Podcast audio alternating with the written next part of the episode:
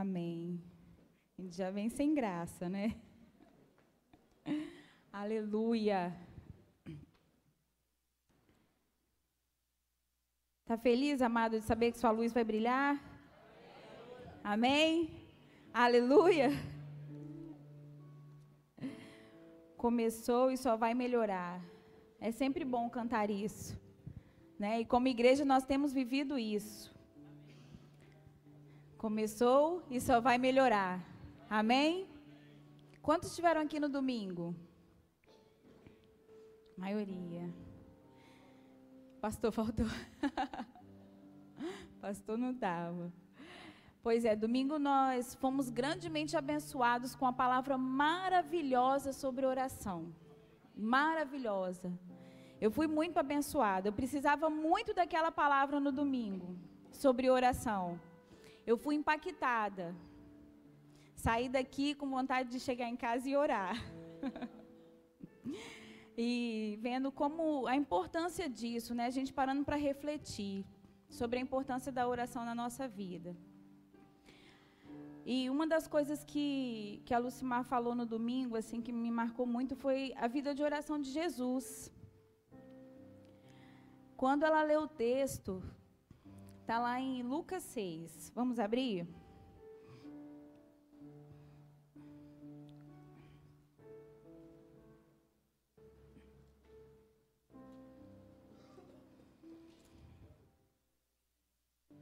Lucas 6, capítulo 6, versículo 12. Lucas 6, 12.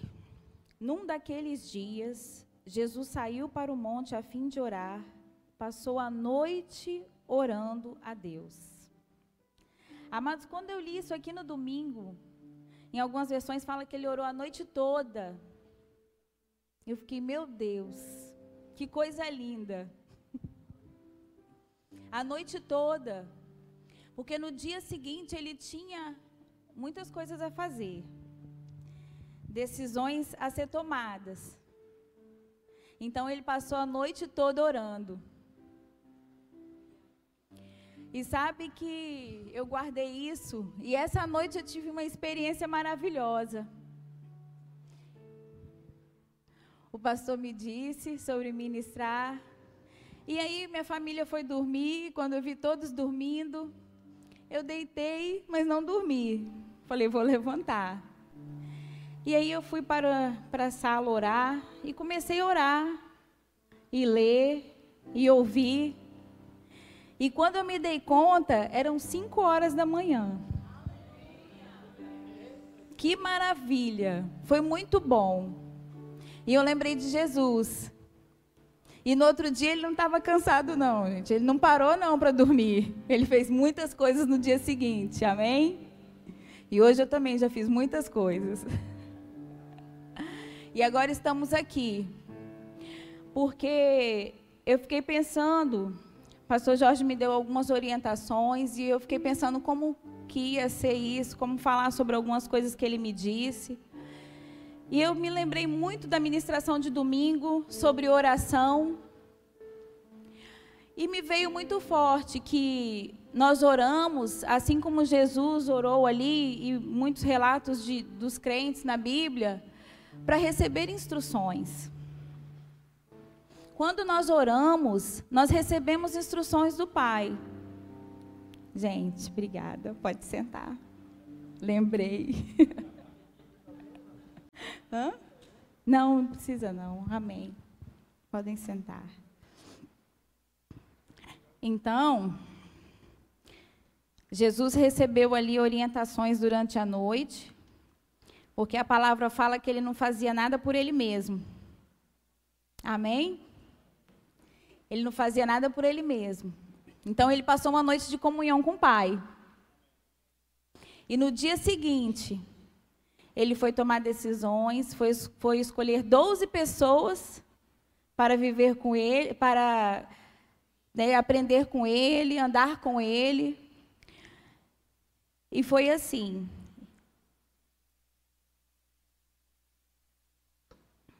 E eu fiquei pensando que nós recebemos instruções através da oração, através da palavra, através dos ministros que vêm aqui. E nós somos muito bem instruídos, graças a Deus. E nós somos instruídos e precisamos ser rápidos e, sim, e, em seguir as instruções. Precisamos ser rápidos em seguir. Eu me lembrei de Ana, mãe de Samuel. Lá em 1 Samuel 1, conta a história de Ana. Ana queria muito ter filho. Ela orava, ela queria dar filhos para Eucana, o marido dela. E conta que Ana um dia foi orar no templo e orava, né? E aconteceu a situação lá com Eli, que achou que ela estava até embriagada, porque ela orava, né? Mexia muito os lábios. E quando ela foi embora, ele abençoou ela, dizendo que ela iria, a vontade ia ser feita, que Deus ia fazer o que ela tinha pedido. E a Ana, ela queria engravidar do marido dela. Então ela não esperou ficar grávida do Espírito Santo. E você sabe que no dia seguinte ela teve relações com o marido dela? No dia seguinte, eles foram obrar conforme a fé. foram fazer o que era necessário para que ela ficasse grávida de Samuel. e no dia seguinte, e no dia seguinte, amor, deixa eu ministrar, hein? me ajuda. E no dia seguinte, ela engravidou. Ela foi rápida, ela creu, né? E eles foram rápidos em fazer então para que acontecesse. E nós precisamos ser rápidos, amados, em seguir as instruções. Essa palavra é poderosa. Essa palavra é vida. A Bíblia é o manual para fazer de você, como eu li num livro esses dias, o melhor você que você pode ser. É a Bíblia. Porque nós sempre, nós sempre podemos ser melhores. E a vida com Deus é assim: de fé em fé, de glória em glória. Meu esposo gosta muito de falar disso, de upgrade. E é assim com Deus. E é para isso que nós somos instruídos. Domingo nós fomos instruídos para orar. E hoje é sobre um próximo passo sobre seguir as instruções que nós recebemos do nosso Pai. Essa vida de oração é fundamental para que nós possamos, assim como Jesus, não fazer nada por nós mesmos. E aí, aquele tempo de comunhão, onde nós recebemos instruções, é para que a gente seja rápido em fazer. E hoje nós vamos falar um pouquinho sobre, sobre instruções bíblicas para a vida comum no lar. Amém? Sobre o nosso lar. Quando eu falo do seu lar, do que, que você se lembra? Nós temos um lar aonde passamos a maior parte do tempo, nem que seja dormindo, né? Mas passamos uma boa parte do tempo. E é para lá que nós vamos depois de um dia de trabalho, é para lá onde nós corremos para descansar, para nos alimentar, é para o nosso lar. Que todos nós sabemos que não é aquela construção onde nós moramos, se é casa ou apartamento, independente do meu endereço, mas o lar é a família, e é ali onde a família mora. E eu sempre gostei muito, sempre busquei muito aprender sobre o lar desde que me casei. Eu sonhei muito em casar, eu sonhava muito em ter filhos, em família, sonhei muito com isso. E sempre gostei. Meu esposo já me viu várias vezes passando roupa e escutando ministrações sobre a mulher no lar, né? sobre a mulher submissa, que eu ouvi bastante, que é um assunto que Muitas vezes, durante um tempo, eu torcia o nariz, assim como, infelizmente, muitas cristãs que não têm um entendimento nem sobre o que é essa submissão. E eu queria crescer nisso. Eu queria crescer nisso.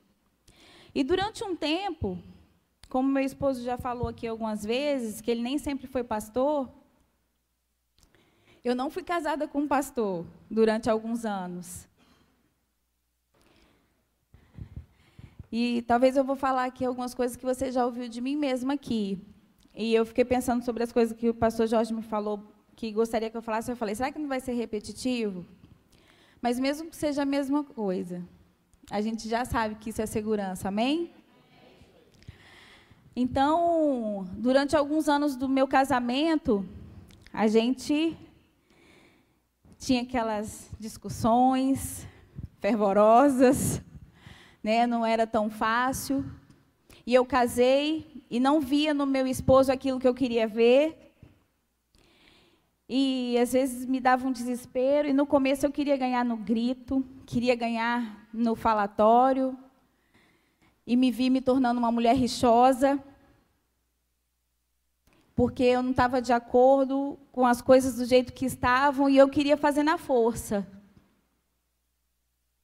E aconteceu algo maravilhoso comigo, que eu comecei a orar, eu me mantive firme o tempo todo na minha vida com Deus, no meu trabalho na igreja que eu fazia parte, mesmo com, com um lar que não estava tão legal.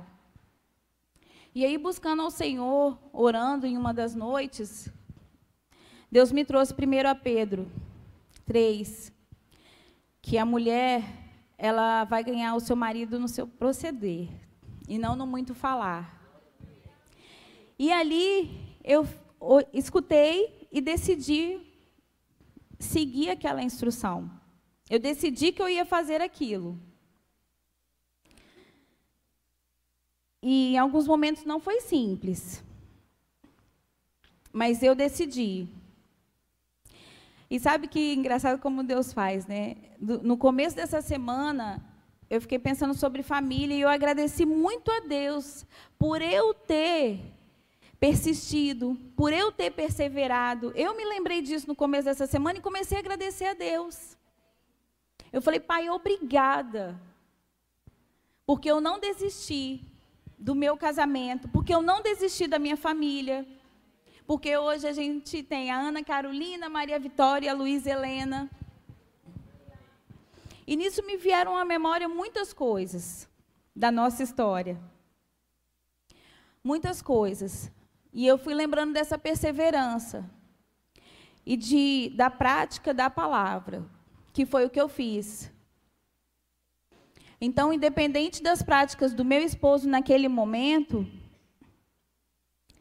que não era práticas de um homem cristão, e muitas vezes nem de um homem casado, eu decidi ter a postura da mulher cristã. E eu decidi que eu ia ganhar o meu marido no meu proceder.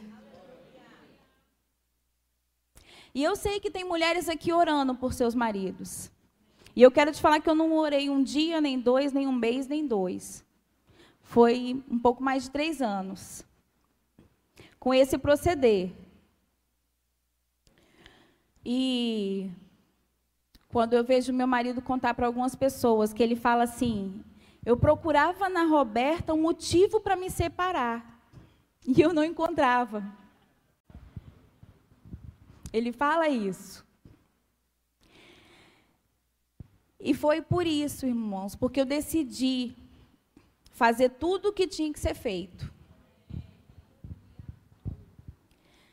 Às vezes ele vinha de uma noite fora, chegava em casa já bem tarde, mas ele nunca procurou uma camisa que não estava passada.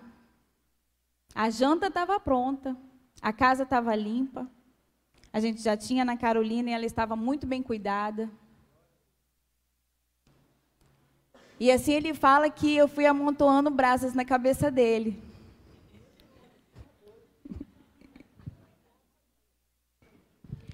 Ele fala isso. Ele falava, eu procurava um motivo para me separar e não encontrava. E eu, como eu glorifiquei a Deus no começo dessa semana, pensando nisso, que nós não precisamos de passar por uma família desestruturada, por uma separação.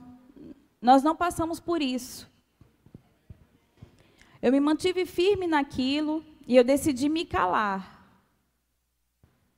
Sabe que às vezes obrar de acordo com a fé é se calar. Porque muitas vezes a carne quer falar, a carne quer gritar. E aí, se eu vivo no espírito e não vou satisfazer as, a, as concupiscências da carne, eu vou então me calar. Diferente da mulher rixosa, que eu, no, nos, nos primeiros momentos do casamento, eu me vi me tornando. Eu falei, não quero isso. Eu quero que meu marido goste de ficar em casa, eu quero que meu marido queira estar em casa. E nós mulheres temos um papel muito importante.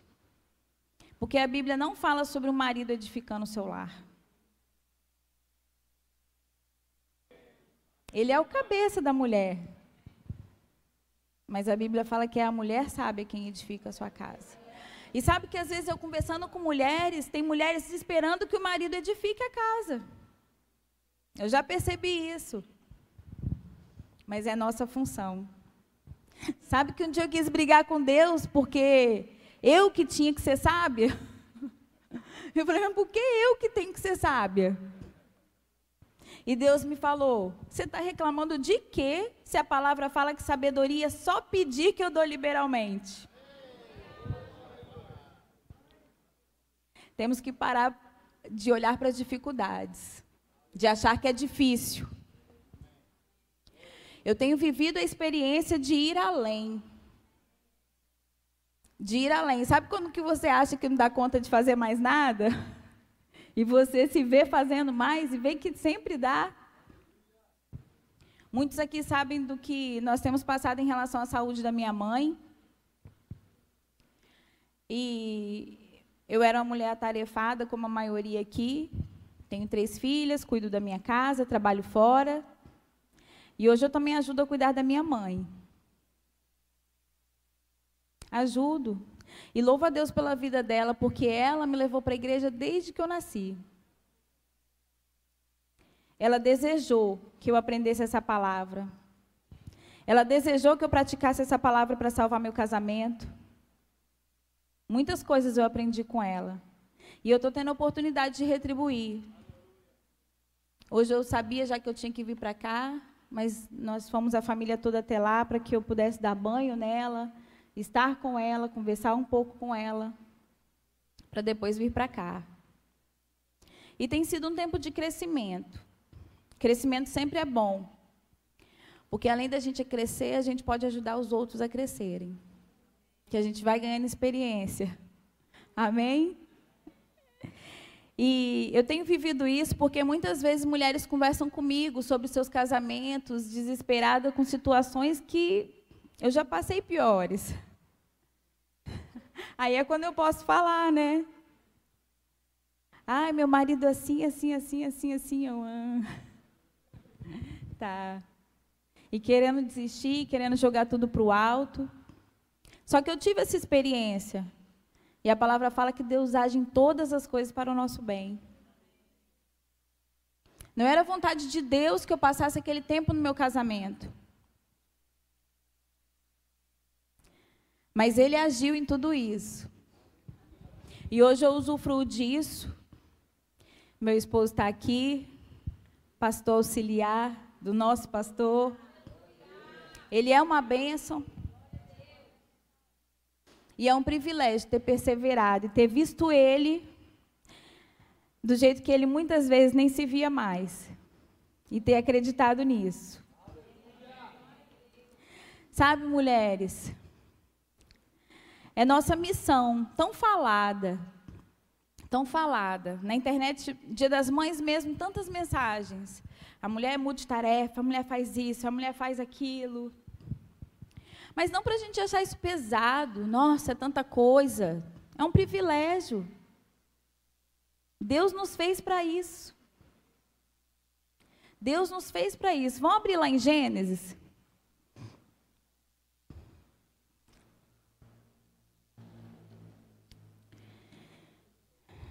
Eu nem queria ir direto nas mulheres para não ficar só em mulher, mas vou conseguir.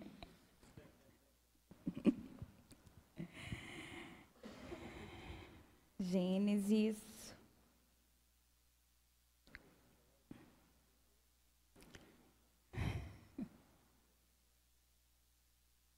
Vamos lá. Gênesis 2:18.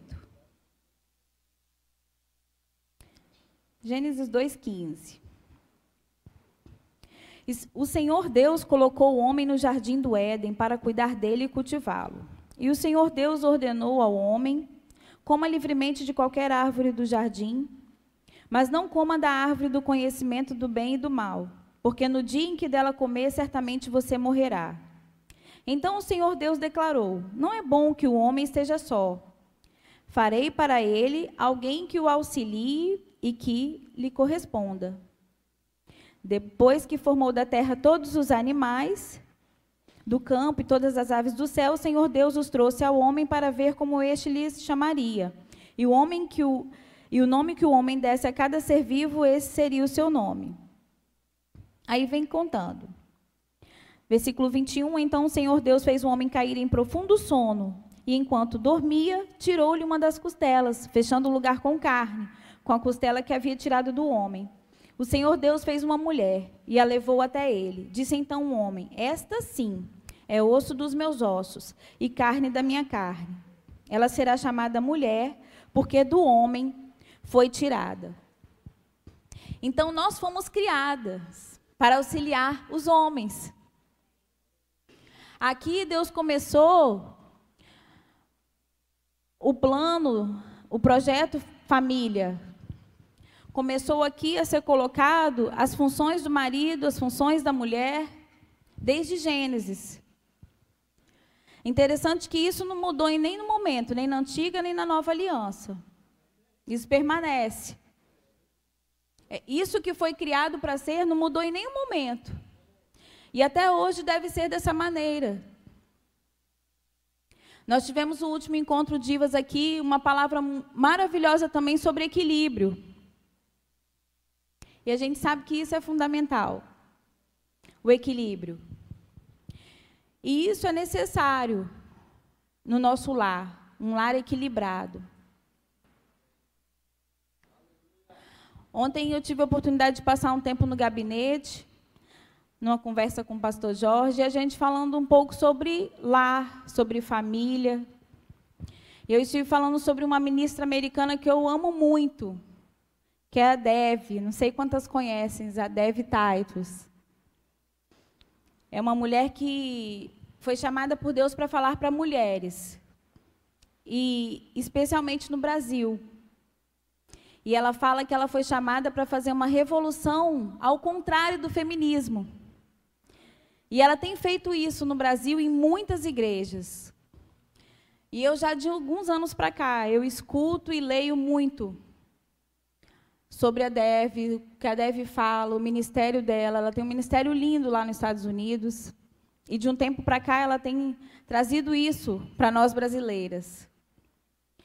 E a Dev, logo que eu comecei a escutá-la, ela falou algo que me fez querer escutá-la mais, que ela disse o seguinte: por que, que existem famílias cristãs onde os filhos crescem, não, não se tornam homens de bom caráter, se desviam dos caminhos do Senhor? E por que, que tem famílias de pessoas ímpias, onde os filhos crescem e se tornam homens de bom caráter, honestos? E ela disse que é porque o caráter não é formado na igreja, como muitos pais esperam e acham que trazer os filhos para a igreja é o suficiente. E ela diz então que o caráter é formado no lar. Olha que responsabilidade. Agora, não só de nós mulheres, viu, homens? Mas de criarmos os nossos filhos no caminho dentro de casa. Não é só no caminho de casa para a igreja. É na nossa vida. A vida comum do lar. Tito fala sobre isso, sobre a vida comum do lar, lá nas cartas a Tito. fala da vida comum no lar. E isso é maravilhoso. Porque você vai pensar que não tem nenhum outro lugar que você vive uma vida tão comum de tudo. Aqui na igreja a gente vive coisas em comum. Mas em nenhum outro lugar é como em casa. A geladeira é em comum. A televisão é em comum, o banheiro é em comum. Nós temos uma vida em comum. Eu assisti um vídeo da Helena Tanuri e ela fala assim: é muito fácil você me achar uma bênção aqui com o microfone na mão, ministrando. Mas você vai saber se eu sou uma bênção mesmo com que os meus filhos e o meu marido falam a meu respeito. E é aí. É no nosso lar que a nossa luz deve começar a brilhar. Quando nós estávamos cantando essa música, eu comecei a pensar nisso. É no nosso lar que a nossa luz deve começar a brilhar. Talvez você está me escutando e você hoje mora sozinho, está esperando um casamento. Mas você já pode ir aprendendo e desejando isso. Independente de como esteja a sua família hoje, eu sei que você tem um lar. E Deus quer fazer dele um bom lugar. E é ali que a sua luz deve começar a brilhar. Na vida do seu cônjuge, na vida dos seus filhos, se você é solteiro e mora com seus pais ainda, na vida dos seus pais. É quem mora com você, que vê você acordar, que vê se você acorda de bom ou mau humor. É quem vive com você que pode falar verdadeiramente se você é uma bênção e se você tem praticado a palavra. Um tempo atrás, acho que deve ter uns meses, quase um ano, eu tive uma experiência com a Ana Carolina, que eu me estressei. Muitos acham sim. Eu, as pessoas me acham muito calma. Isso é uma coisa que eu escuto muito. Eu acho muito interessante. Acho que eu falo assim tranquila, né? Que às vezes eu falo assim, vou ministrar, fico pensando, tomara que ninguém durma. Por causa do jeitinho de falar, não grito tanto como outros ministros.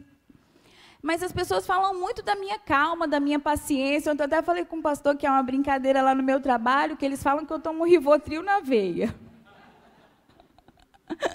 Não é possível, você toma Rivotril na veia. Eu falei, não, nem via oral. Não, tomo, não faço uso de medicamentos, graças a Deus, para me acalmar. Mas eu, eu tenho a impressão que as pessoas me acham muito mais calma do que eu me vejo do que eu sou mas é uma graça. E é maravilhoso porque nisso, igual uma, eu tive a oportunidade uma vez de trabalhar com um colega de trabalho, que eu fiquei um pouco tempo no, na sala com ele, que era um trabalho por tempo determinado. E na primeira semana ele falou, Roberto, que coisa estranha, depois que você está aqui eu fiquei mais calmo. Eu escuto muito isso. Você é muito calma, você é muito calma. E eu sou, mas nem sempre. Sabe? Aí um dia dentro de casa eu fiquei nervosa, comecei a gritar com as crianças, só eu e as três. Aí entrei naquele quarto bagunçado, comecei a jogar tudo para cima e falar que aquele quarto não era de princesas e tal, que parecia mais um chiqueiro. E aí elas começaram a chorar, aquela confusão. E aí o telefone tocou. E a Ana veio chorando, me entregou o celular. Aí eu, oi, irmã, tudo bom? Desse jeito. Aí conversei com a irmã. Só, só lá em casa, né, pastor? Conversei com a irmã. E aí, quando eu desliguei Ana Carolina lá do meu lado, chorando.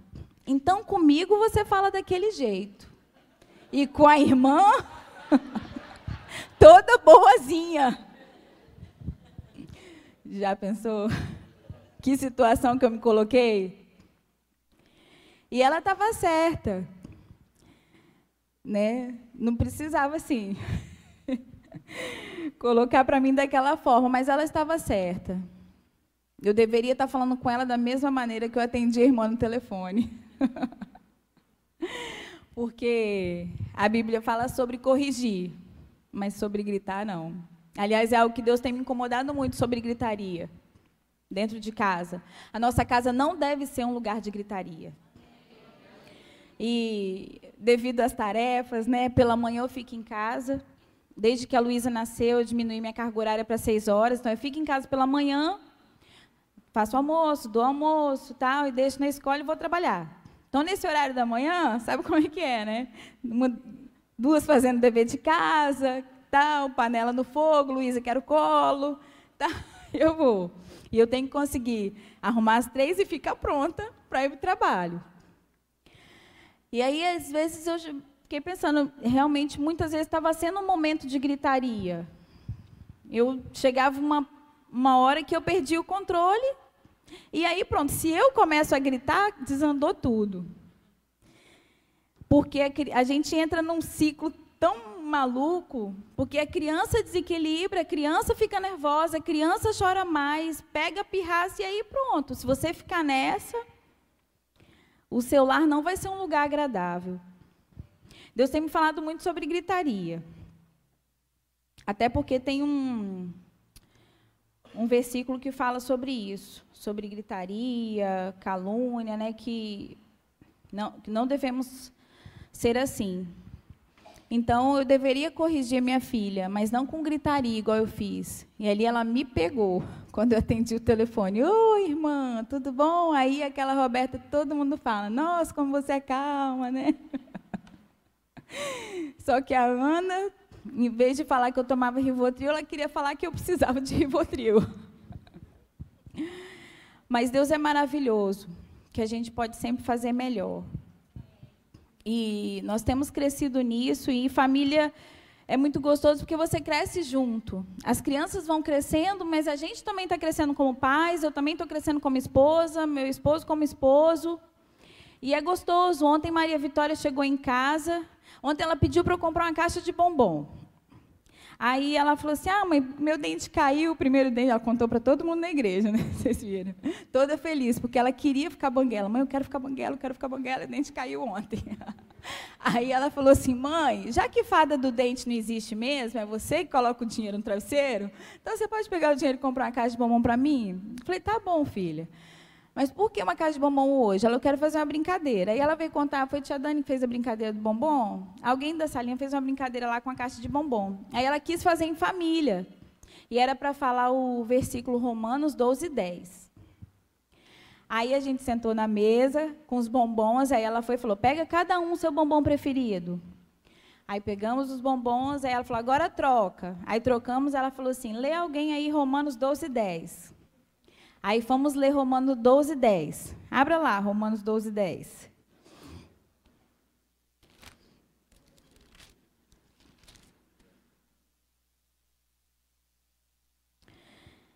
Aí fomos ler e fala assim: dediquem-se uns aos outros com amor fraternal. Prefiram dar honra aos outros mais do que a si próprios.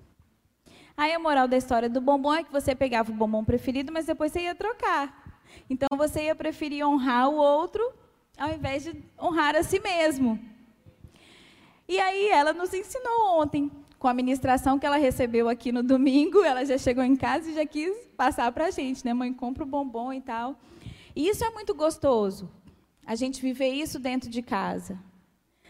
Nós podemos ministrar para elas, mas também somos ministrados. E muito, graças a Deus, temos tido o privilégio de vê-las crescer no Senhor de uma maneira maravilhosa. E ali nós refletimos sobre isso e veio sobre esse assunto todo também do lar, né? Porque se a gente estiver praticando Romanos 12, 10, o lar vai ter um bom andamento, claro. Vai ser um lar onde vai reinar o amor e a paz. Um preferindo dar honra ao outro antes de si mesmo. E ali nós refletimos um pouco sobre esse texto. E então a gente vai crescendo junto, a gente vai aprendendo uns com os outros, e a vida comum no lar pode se tornar algo muito agradável. Que muitas vezes nós mesmos fazemos com que não seja. Esse esse crescimento agradável, essa comunhão agradável. É um ajudando o outro, é um honrando o outro. Deus estabeleceu papéis. Trouxe a mulher como auxiliadora do marido.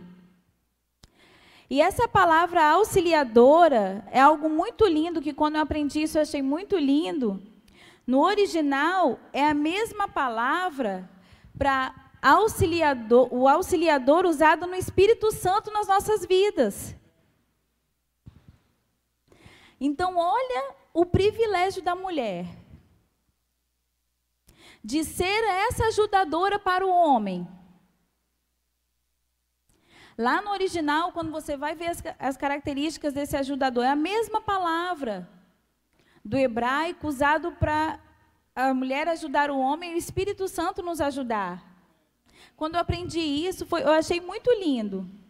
E a gente começa a apreciar, então, essa tarefa de ser ajudadora do nosso marido. A tarefa de edificar o nosso lar. Muitas vezes por ensinamentos errados, ou então a pessoa não ser equilibrada para ouvir, a mulher se coloca numa posição indevida.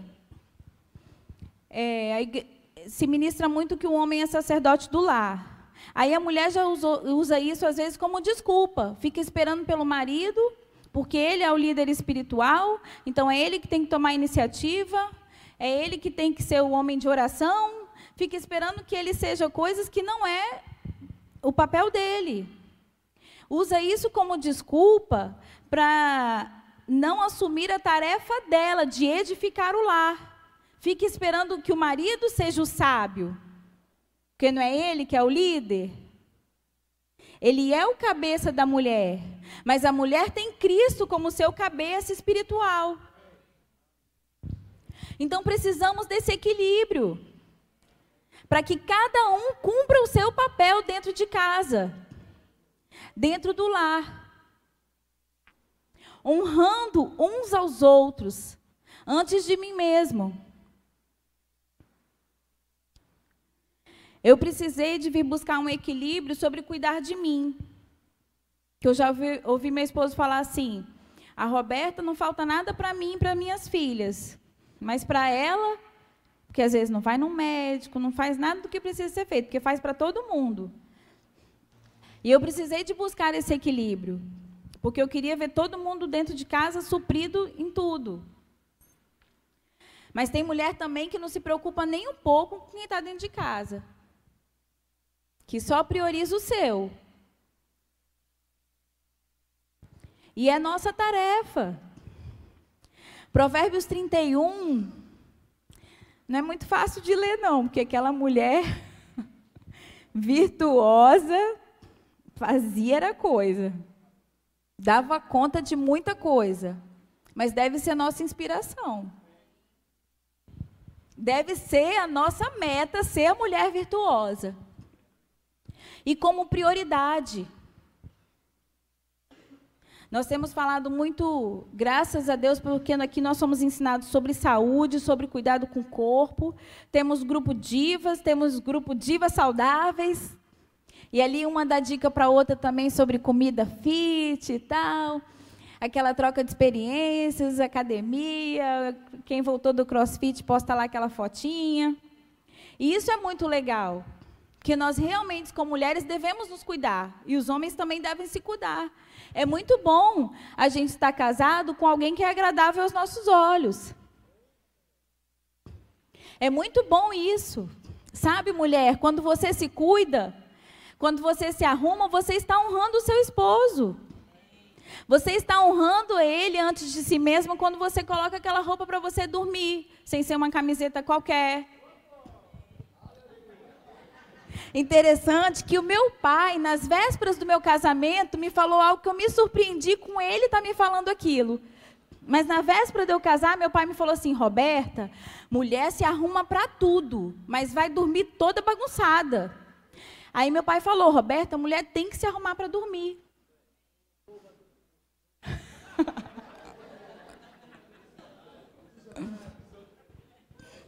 Mas é verdade, gente. Eu vejo mulheres casadas lá no Facebook que postam um corpinho, muitas vezes quase toda a mostra, e biquinho de beijo e tal, aquele monte de selfie.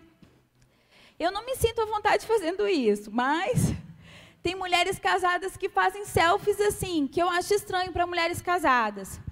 Mas eu penso assim, nossa, se essa mulher está colocando isso no Facebook para todo mundo ver, imagina o que ela está fazendo para o marido dela. É. Porque um tempo atrás a gente teve recebendo um casal querendo aconselhamento e esse marido estava se queixando que a mulher não está nem aí para ele, não tem ligado para ele, não tem dado atenção para ele e ela posta foto na academia de corpo inteiro direto no Facebook. E eu falei para ela, eu falei, ó, para você fazer um post desse no Face, para o seu marido tem que ser striptease, não sei. Porque se você chega a esse ponto no Facebook, mas tudo trocado. No Face lá, biquinho e tal, roupinha de ginástica assim, biquíni, né?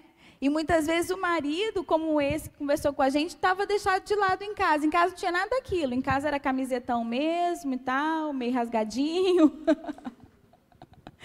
então, se arrumando para tudo, se arrumando para academia, se arrumando para postar uma foto, e não se arrumava para o marido. Honre o seu marido, mulher. Se arrume para ele, amém? Existem muitas maneiras de nós trocarmos essa honra dentro de casa de honrarmos uns aos outros. E a gente tem aprendido isso dentro de casa. Essa semana, meu esposo fez algo para eu comer. Ele falou: Deus tem falado comigo. Aleluia. É, marido. E porque é uma ajuda. Às vezes o marido se queixa que a mulher está sempre cansada e quer ir dormir. E deixa ele na mão. Né? Tem muito marido se queixando que a mulher vai dormir, me deixa na mão, tal, são muitos dias. Então, mas aí também deixa a mulher no cansaço, fazendo tudo sozinha. Será que se a mulher não está precisando de ajuda? Ajude a sua esposa, para que sobre mais energia para mais tarde. Amém? Ajude. É a vida comum do lar. É desse jeito, é essa troca de honra. E quando nós honramos uns aos outros dentro de casa, automaticamente nós honramos o nosso Deus. Algo que eu ouvi também da Helena Tanuri sobre mulher, ela numa ministração dela, que eu indico para as mulheres sobre mulher trabalhar fora ou não, onde ela fala que ela não é contra o trabalho fora, mas sobre o equilíbrio, porque tem mulher trabalhando fora só para fugir de casa. Não porque precisa de ajudar, mas tem mulher trabalhando fora para não estar tá com o filho chorando, para não estar tá tendo tempo ensinando o filho, para fugir das tarefas de casa, porque detesta passar roupa, não gosta de lavar louça, não aguenta lavar banheiro. Então, tem mulheres trabalhando fora, não por necessidade, e abandonando o seu lar. E aí ela fala que ela detestava passar roupa. Eu louvo a Deus pela graça que está sobre a minha vida. Não tem nenhuma tarefa de casa que eu falo assim, eu não gosto de fazer. Graças a Deus. Quando eu vejo as mulheres falando que não gostam daquilo, eu falo assim, meu Deus, coitadas, porque deve ser horrível, porque tem que fazer. Então, assim, eu não passo por isso. E a Helena fala ali que ela detestava passar roupa. Só que um dia ela estava passando roupa e começou a agradecer pelo marido dela, porque ela estava acompanhando muitas mulheres que queriam um marido. E aí ela começou a agradecer, como eu também já fiz. Às vezes passando num dia só 15 camisas de botão, né? Eu agradecendo pelo meu marido. Porque eu sei que tem irmãs na igreja querendo marido. Espero que elas também estejam querendo passar camisas.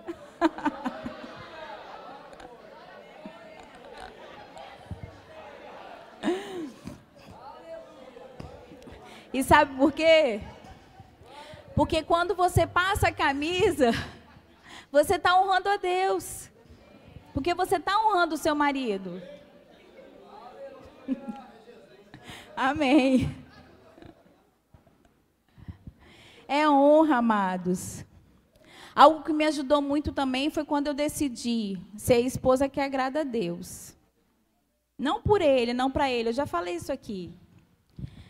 Quando deixou de ser meu objetivo agradá-lo e ser esposa que agrada a Deus, fica mais fácil. Fica mais fácil de eu me calar, ser, ao invés de ser a mulher rixosa que fala, fala, fala. A mulher não fala sobre homem, a, a Bíblia não fala sobre homem rixoso, gente. Então eu quero te falar que eu penso que é uma tendência da mulher de falar demais, de reclamar demais. Porque tem vários versículos falando da mulher rixosa, que é pior do que uma goteira, né, do quão difícil é habitar no mesmo, debaixo do mesmo teto com a mulher rixosa. E a gente tem que cuidar disso. A mulher cristã, ela profetiza bênção na vida do seu marido, o seu marido profetiza bênçãos na vida dela.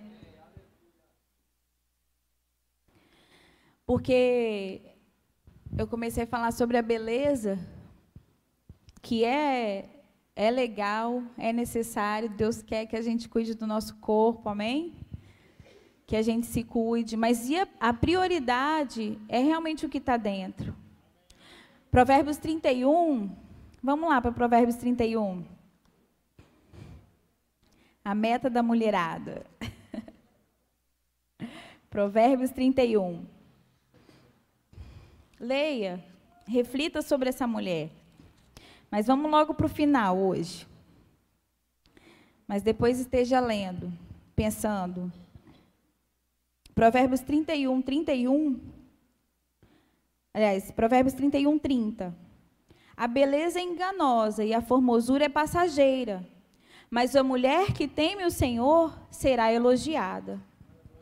Que ela receba a recompensa merecida e as suas obras sejam elogiadas à porta da cidade. Então a formosura passa, porque a gente vai envelhecendo e coisas mudam, né? Coisas não ficam mais no mesmo lugar que estavam, então coisas mudam.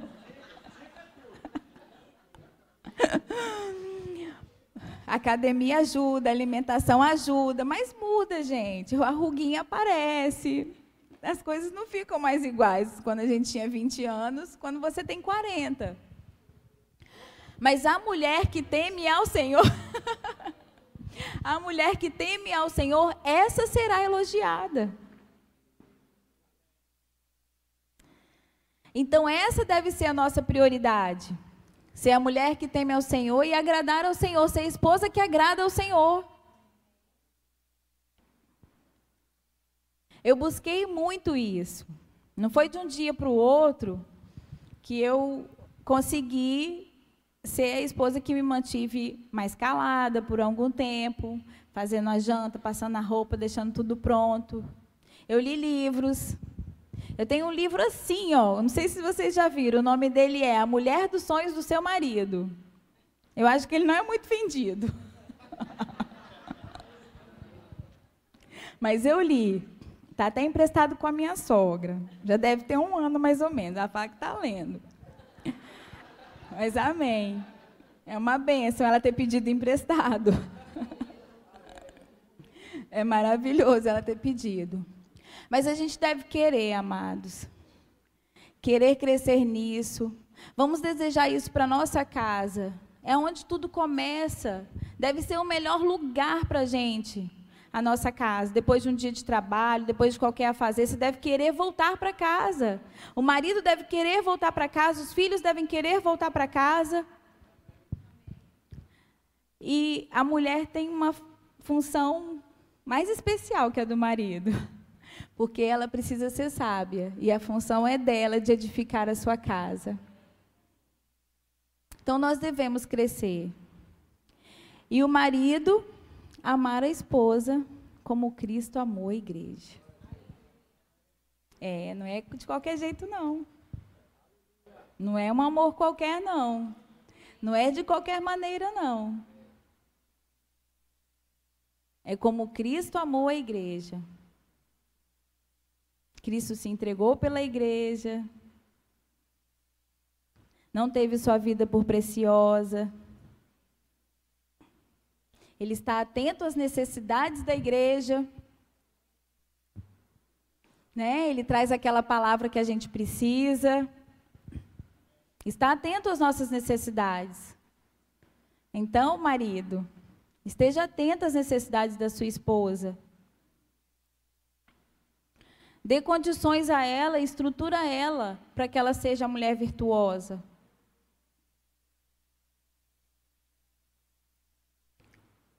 Sabe, se você de repente mora sozinho e não vai servir nada para agora e nem está pensando em casar, a gente deve estar tá levando isso para todos os lugares onde a gente vai.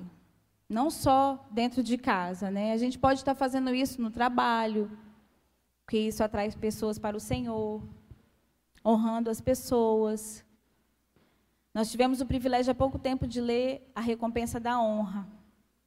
É recompensador. Eu decidi tratar o meu marido com honra. E hoje eu usufruo de recompensas. E sei que tem mais.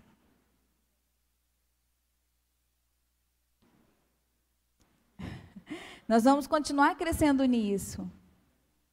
Nós vamos continuar crescendo em honrar uns aos outros dentro de casa. As minhas filhas olham para a gente. Essa semana mesmo eu mandei uma mensagem para ele falando sobre isso. Você tem orado pelo seu marido? Você tem orado pela sua esposa? Quando meu marido sai de casa, eu gasto um tempo orando porque ele foi, orando pelo que ele vai fazer, agradecendo a Deus por tudo que ele vai fazer. E aí muitas vezes me vem palavras e eu vou ali e mando um WhatsApp para ele. E aí eu até mandei essa semana uma mensagem falando para ele, ele do desejo de ver as nossas filhas crescendo, me vendo a mulher virtuosa e vendo a ele como o provedor do lar, como um pai amoroso. É um desejo. E elas estão olhando para a gente o tempo todo. Seus filhos estão olhando para você o tempo todo. É muito bom que, eles, que elas acordem e me vejam orando. Porque isso geralmente acontece. Estou fazendo minha leitura, porque eu aproveito todo mundo dormindo para poder orar e ler a Bíblia, que é né, o jeito melhor. Mas se eu fechar minha palavra ali e começar aquela gritaria, eu acho que elas não vão querer seguir o mesmo caminho.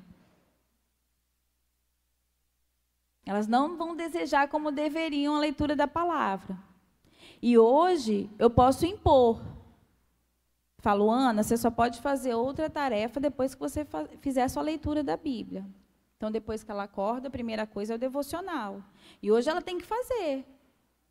Ela está em casa, ela tem que me obedecer.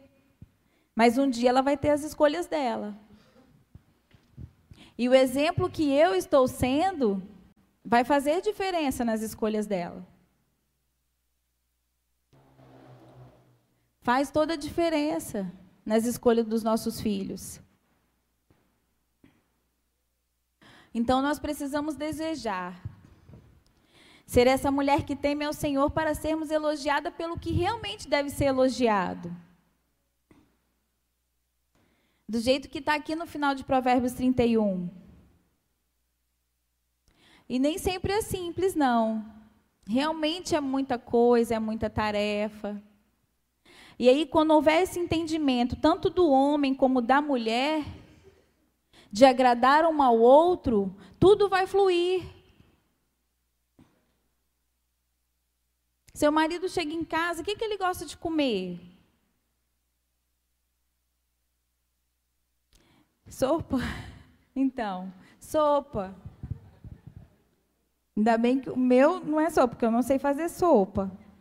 Mas ele gosta que eu faça um omelete, né? Um... então eu faço. Às vezes eu estou cansada. Eu queria um tempinho para descansar, mas eu, quando eu vejo ele chegar, eu vou e faço. Eu sei o que ele gosta.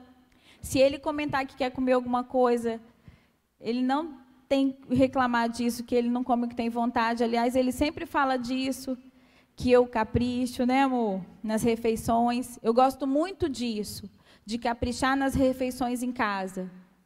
É algo que eu recebi desde criança e é algo que eu também tenho aprendido com a Dev. A Dev fala muito sobre isso, sobre as refeições na mesa. Sobre o arrumar a mesa. Um dia eu falei com a minha mãe que eu tenho maior vontade de ter os guardanapos de tecido. Ela falou: Nossa, você é doida, que trabalheira.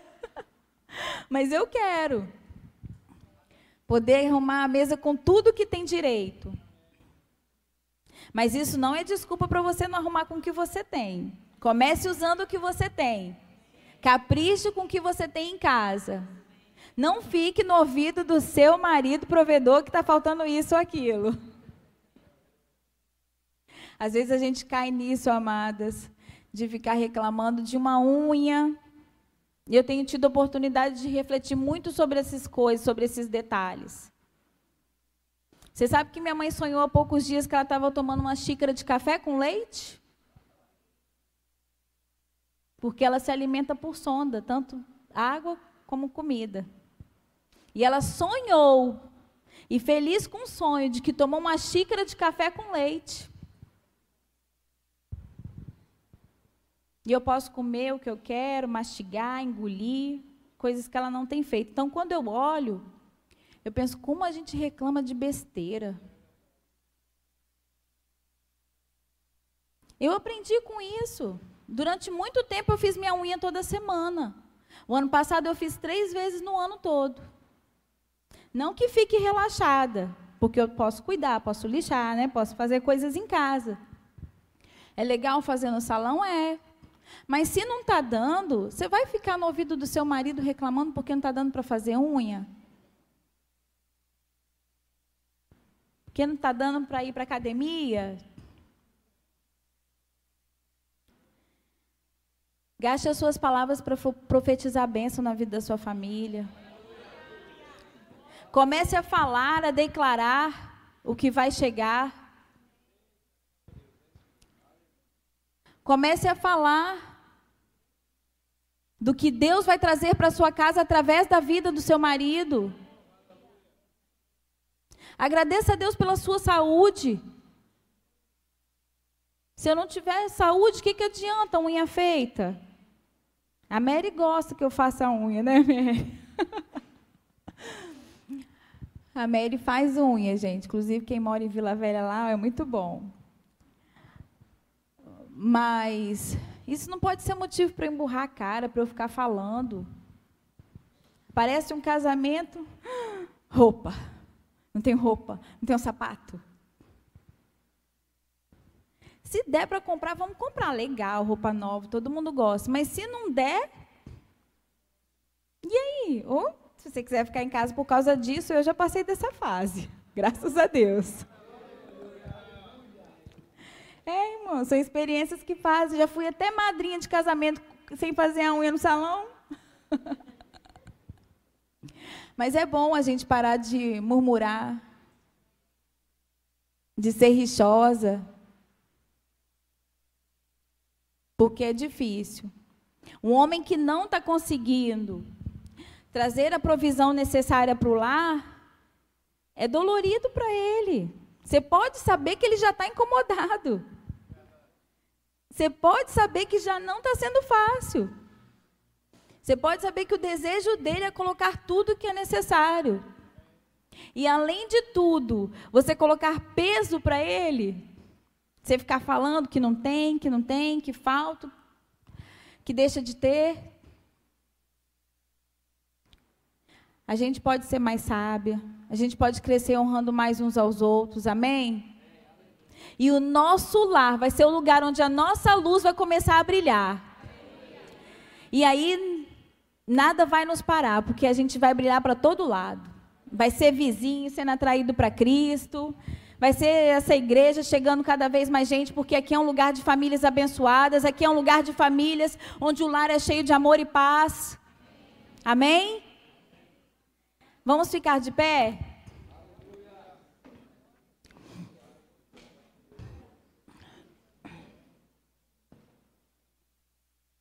Eu louvo a Deus por esse privilégio de poder falar para vocês sobre experiências que eu tenho vivido e que eu vivi.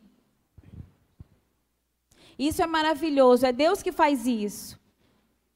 Sempre que eu escuto, sempre que me vem de eu pegar o microfone, que alguém me fala sobre abrir culto, sobre ministrar, me vem muitas coisas na cabeça. Porque eu não queria microfone. Não tem problema de querer, mas eu não queria aquela coisa, eu não gosto, eu gosto de ficar fazendo lá atrás que ninguém vê. Mas Deus tem me dado a oportunidade de poder falar coisas para você fazer diferente do que eu fiz, fazer melhor do que eu fiz. Para nós abençoarmos uns aos outros. E a nossa vida de oração vai ser um sucesso. Porque eu vou ouvir as instruções e vou fazer. Porque se eu orar, orar, orar, orar e nada fizer. Sabe que eu já escutei mulheres falando assim: meu marido não tem jeito, é só oração. Não combina. Se ele não tem jeito, você vai orar para quê? Já escutei isso. Marido tem só oração. Não é bíblico que é só oração. Porque a fé sem obras é morta. Não é bíblico que ah, fulano é só oração.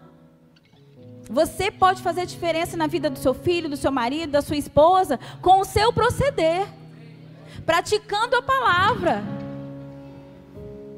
Vamos honrar, antes de querer ser honrado. Amém? Honre o seu marido, seus filhos vão aprender com isso também. Quando você vê, tá todo mundo se honrando dentro de casa, uma coisa linda, tudo fluindo. Acabou a gritaria. Acabou o adolescente emburrado. Adolescente não querendo seguir os caminhos. Amém? Eu quero chamar aqui na frente mulheres para que eu possa estar orando por vocês. Que que querem fazer mais. Que entendem que podem honrar mais os seus maridos. Que entendeu nessa noite que sabedoria Deus dá, é só você pedir. E eu usufruir de algo maravilhoso. Eu cheguei até aqui através de uma vida de oração e prática da palavra no meu lar. Eu vi que a palavra funciona. Tem pessoas que desistiram de declarar a palavra porque ela não funcionou. Talvez porque pensaram que era só declarar e não fazer nada. Mas eu não desisti. E nada me tira essa convicção hoje, porque eu sei que a palavra funciona, porque eu vi, continuo vendo e vou continuar vendo. Então, se há alguma mulher aqui que quer receber uma oração para fazer diferente, seja você filha, seja você mãe, seja você esposa, pode vir aqui que eu vou estar orando por você.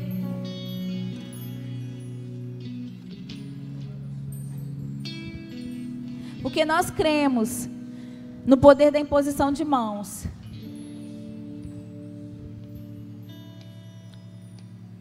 Aleluias. Aleluias. Você que não vem, você pode estar adorando ao Senhor, orando em línguas. Aleluia.